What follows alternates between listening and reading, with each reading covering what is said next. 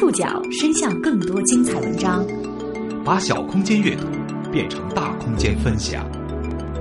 报刊选读，报刊选。把小空间阅读变成大空间分享，欢迎各位收听今天的报刊选读，我是宋宇。今天为大家选读的文章综合了《维斯特看天下》、《环球视野》、《新京报》、本台记者报道以及《燕赵都市报》的内容，和大家一起来了解一场中式教育实验所引发的争议。上周二，BBC 纪录片《中国式教育》迎来了大结局。在这场以成绩定胜负的中英教育 PK 中，中式教育完胜。这个结果也引发了中英两国的广泛关注和议论。总体来说，它代表中国教育的一种一种大的理念，我觉得是体现出来。不真实，不科学，不客观。它是一个简单的嫁接，也就是说，把中国的老师和英国的学生很简单的拼凑到了一起。在这部纪录片里，西方教育的自由散漫与中国教育的刻板严谨。形成了鲜明的对比，似乎印证了某种长期以来的常识。这部纪录片是中英教育现状的现实反应吗？关于英式教育，还有哪些人们不知道的故事？报刊选读今天为您讲述一场中式教育试验所引发的争议。八月下旬，在中英两国引发舆论喧哗近一个月的 BBC 纪录片。我们的孩子足够坚强吗？中式学校终于收官了。在最后一集里，中国老师教的英国学生实验班在数学、自然科学的最终考试成绩，比英国老师教的那组学生整体成绩高出了百分之十。一场以成绩定胜负的中英教育 PK，最终以中式教育完胜而收场。那么这场胜利是不是代表着中式教育比英式教育更加优秀呢？BBC 纪录片当中的中式教育是否是当下中国教育的现实反应呢？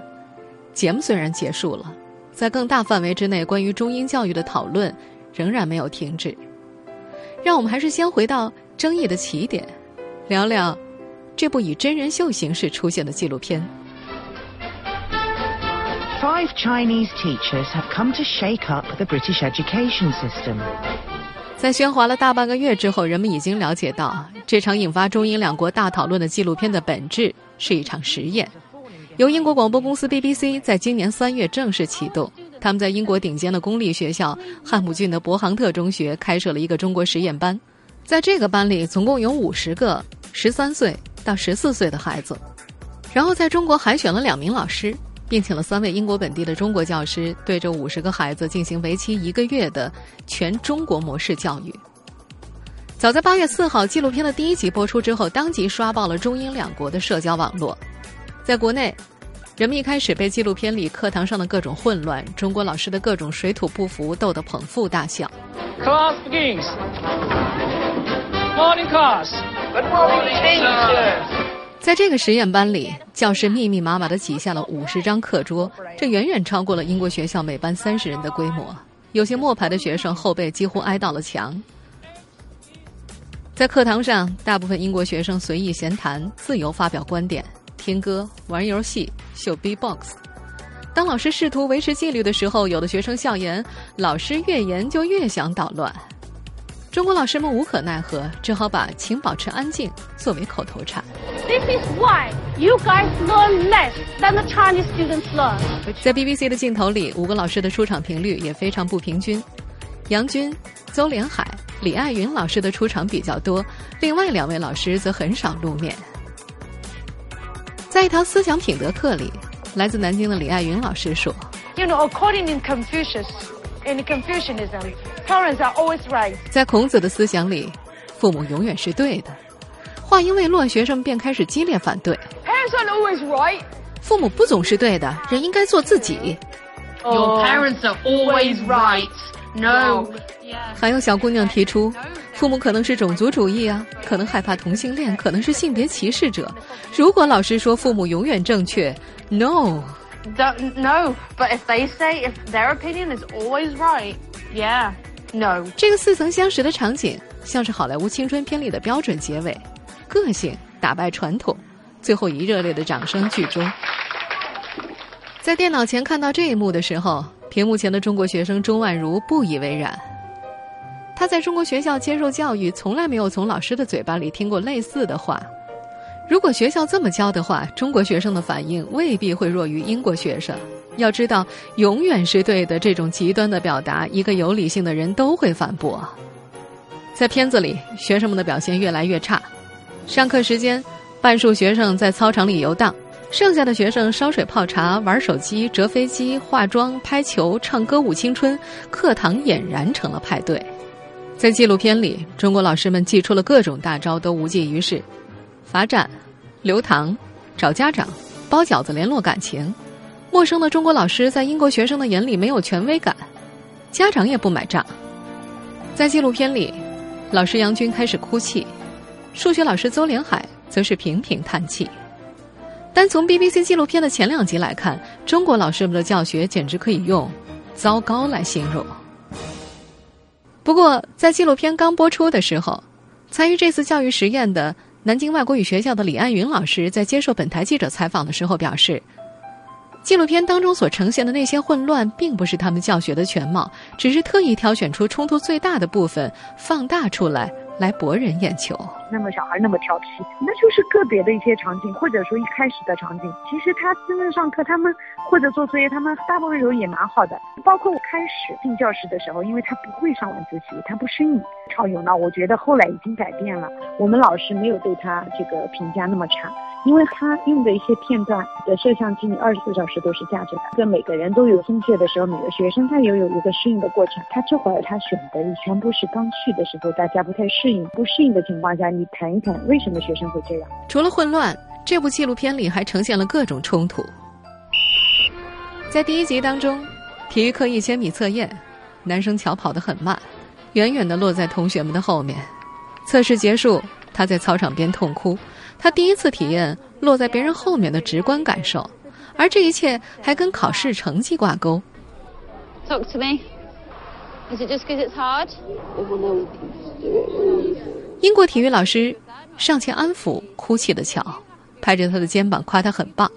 在一旁记录成绩的中国老师王明仔相形之下显得漠不关心。纪录片里一闪而过的镜头，重要的不是成绩。而是失败以后重新站起来的标语，则暗示了另外一种教育理念。这样充满对比和暗示的画面，在这部纪录片里经常可以看到。这让不少中国观众在纪录片播出前两集的时候都开始质疑 BBC 是不是在妖魔化中国教育。对于这种质疑，该片执行制片人之一巴格诺尔回应称，他们并没有故意抹黑中国老师，这只是当天的真实记录。在这位执行制片人看来。相较于刚到的中国老师，英国助教们更加熟悉自己的学生，由助教去安慰，并不奇怪。参与实验的学生凯德丽娜也发了一条推特，她的同学们都很认同。她的推特内容是：“这是一个三小时的节目，而我们在学校里待了一百九十二个小时，这反映不了英国学生，这不全是真相。”一部反映中英教育 PK 的纪录片持续引发热议。这五位参与中式教育实验的老师是如何选拔出来的？纪录片中呈现的中式教育是当下中国教育的真实反映吗？报刊选读继续播出一场中式教育试验所引发的争议。我们前面也说到了，五名参与教育实验的老师当中，有三位现在居住在英国，只有两名老师来自中国学校。来自杭州外国语学校的。教授数学的邹连海老师是纪录片当中出镜比较多的老师，在不久前的一次教育探讨活动上，杭州外国语学校副校长夏谷明介绍了邹老师参加的背景。事情大概在去年的下半年，当时应该是 BBC 他们在公开的在招募这个教师，我们这个老师呢看到这个消息自己去报名了，然后呢通过 BBC 一层层的选拔，最后呢就是作为数学老师来说，就是他作为一个最后的一个人选。呃，因为他们想找一个比较合适的，无论是语言方面，还是这个教育方式方法方面等等的，呃，比较理想的人选，所以最后呢，选定我们这个周老师。就像夏校长所说的那样，中英教育经历和流利的英语成为这些老师入选的理由。但是，来自中国的老师们并没有带去真正的严格意义的中式教育。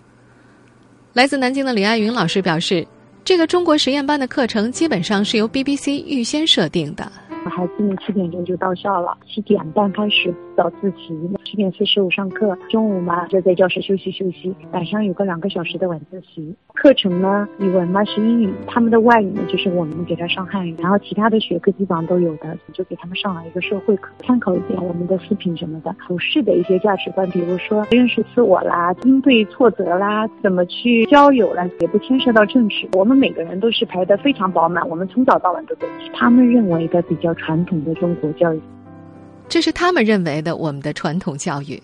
很多看过这部纪录片的人，可能对其中抄笔记的场景。留有很深刻的印象。Now, shall we write down the title first, please? 在片子里，当学生们像往常一样吃着果冻，把米尺当武器打闹的时候，一份所谓的惊喜在等待着他们。教导主任沃恩和校长突袭了他们的科学课。Good morning, everybody. Can I have your attention this way now, please? 好久没有认真上过课的学生看到两张令他们敬畏的面孔，惊慌失措。而在讲台上。老师杨军用沙哑的嗓音讲着食物链，学生们噤若寒蝉的在抄笔记，学生校长和教导主任板着脸在教室中间走来走去。视察之后，教导主任相信自己找出了混乱的原因，是老师的教法导致了这一切的乱象，而学校校长则直接表示了失望。看到学生们需要忍受这种无聊课的摧残，他的内心非常不好受。他说觉得很愤怒。一个老师站在上面，基本上只对着 PPT 讲话。他说自己只站了二十分钟，就瞌睡的抬不起头来了。而这堂以抄笔记为主的无聊科学课的讲授者，是有多年英式教育经验的杨军。杨军是上世纪九十年代来到英国的，他在英国一所文法学校教授了十四年科学。二零一四年夏天，他在伦敦大学金史密斯学院读硕士时，听同学们说。BBC 在华人社区发广告，找能够用中国方式给英国学生上课的老师。他读的是教育学，加上在国内有十多年的教书经验，他觉得自己是再合适不过的人选了。制片人曾经担心杨军在英国教学多年，是否还能够重现中国课堂。他跟制片人开玩笑：“你听我英语口音这么重，难道不中国话吗？”就这样，他顺利拿到了 offer。他还建议 BBC 在教室里贴上“好好学习，天天向上”的标语和毛主席的画像，这是他对中国学校的记忆。但是，其他老师告诉他，这些在现在的中国教室里也不常见了。罚站、摔本子、将违纪的学生逐出教室，在纪录片里，杨军的每个眼神、每个动作都熟悉的，令很多人想起学生时代最敬畏的老师。他与学生的冲突也是最激烈的。他坚持自己所理解的中式教育就是灌输和记笔记。不过，在平时他在英国的教学活动当中，并不会这么做。他所理解的中式教育是他小时候所接受的教育。杨军说：“以前我们小时候上课就是这样的，现在我就这么去教这些学生。因为 BBC 反复叮嘱这些老师们，上课的时候要用中国传统的教学方式来教学。”根据媒体报道，李爱云和邹连海都曾经向 BBC 建议小班化教学。他们担心习惯了小班上课的英国学生不适应一下子被扔进五十人的课堂，而且中国很多学校一个班也不过才三十多人。李爱云说。国家的这种国情跟我们不一样，再加上他们从小的这种环境的影响，你让他本来十几个人一个班，你让他变成五十个人一个大教室坐着，像我们大人都会讲话的。然后你本来他三点钟就放学了，你要他到晚上七点，他当然会有反应，而且有的小孩受不了，他都生病了。然而，BBC 最后还是保留了五十人的大课堂。于是，在今年三月份，这场位于英国乡村的中国学校实验，在尽可能逼真的。往 BBC 心目当中的中式教育无限靠近。这部纪录片的制片人之一巴格诺尔相信，他们所复制的是典型和传统的中国教育。他表示自己了解中国地区间的教育有差异，但是他们的节目需要接近大多数中国学生的学习状态。在他的印象当中，中国学生普遍学习非常刻苦，有的学生请家教补课，每天要上十五六小时的课。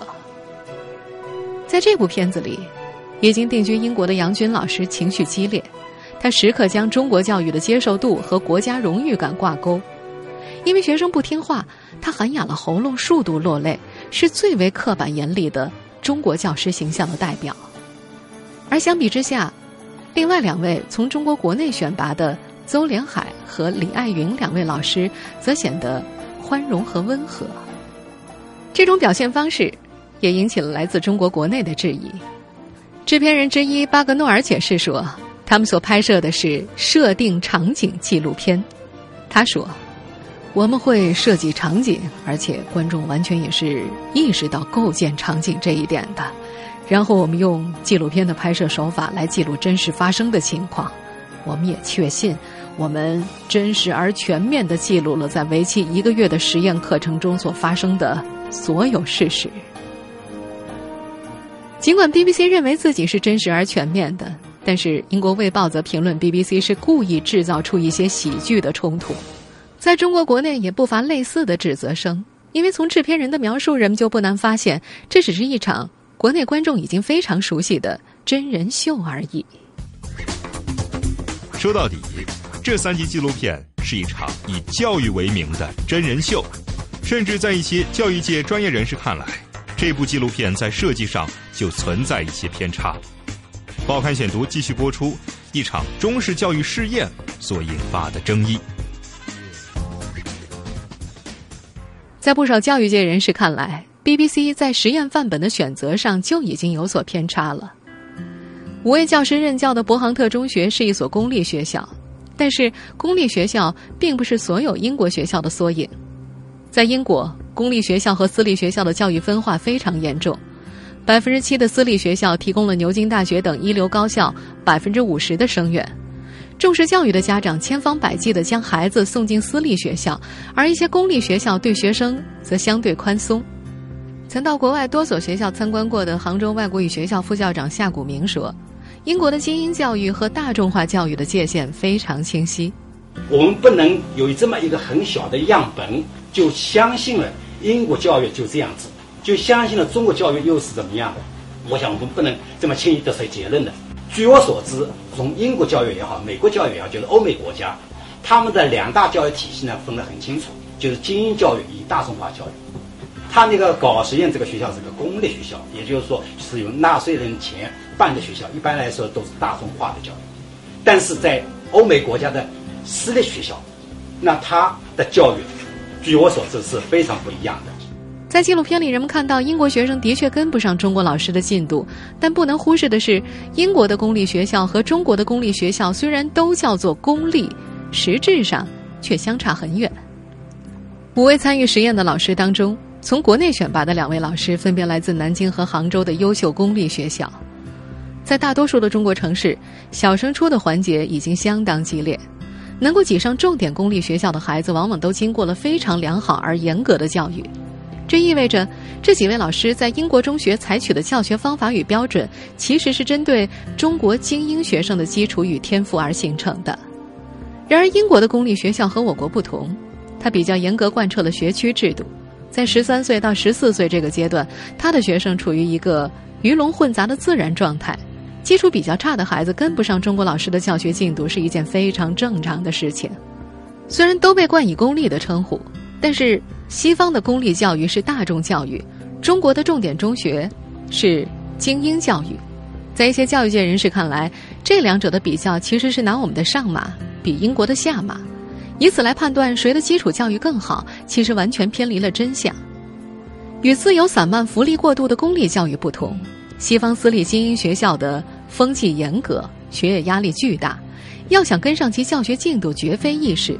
在许多地方，甚至比中国的重点中学还要残酷。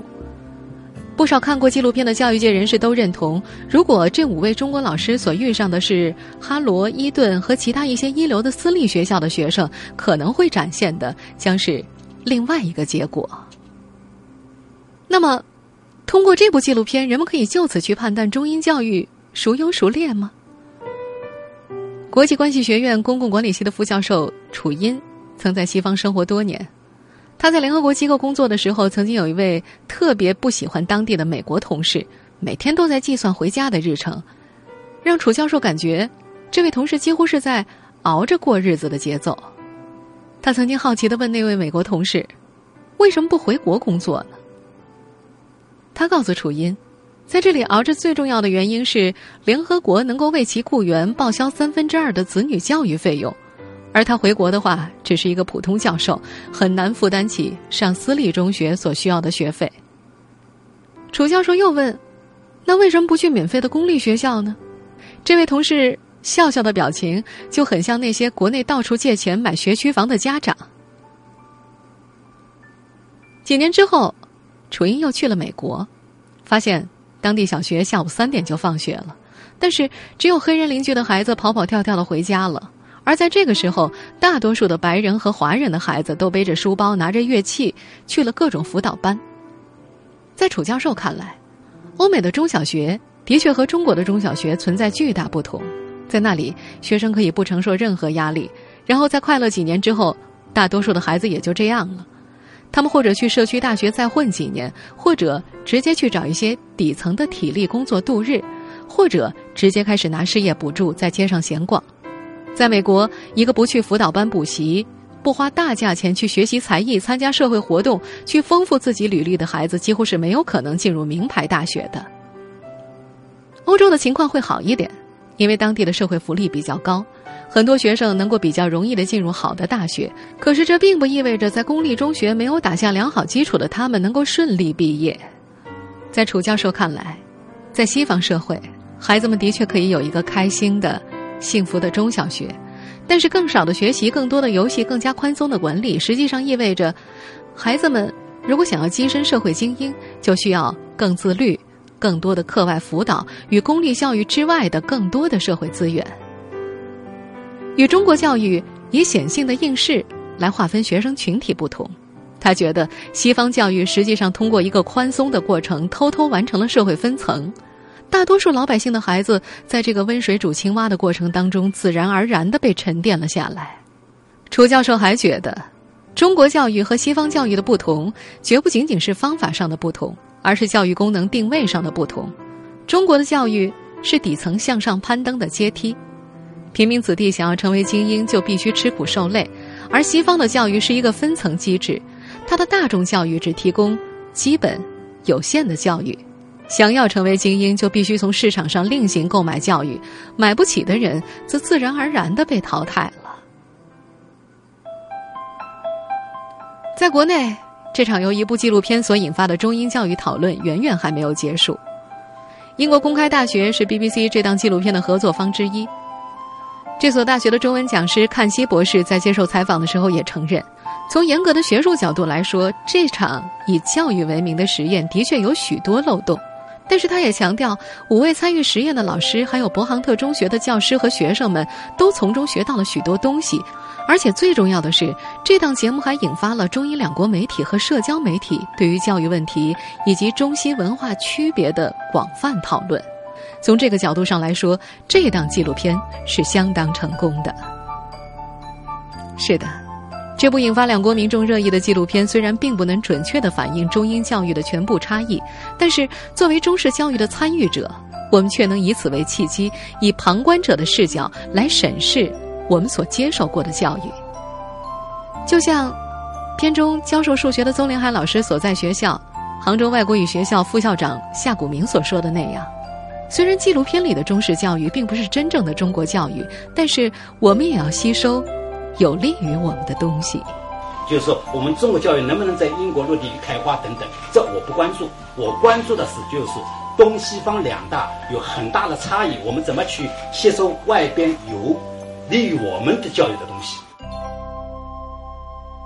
听众朋友，以上您收听的是《报刊选读》，一场中式教育实验所引发的争议。我是宋宇，感谢各位的收听。今天节目内容综合了《Vista 看天下》、《环球视野》、本台记者报道、《新京报》以及《燕赵都市报》的内容。收听节目复播，您可以关注“报刊选读”的公众微信号，我们的微信号码是“报刊选读”拼音全拼。下次节目时间再见。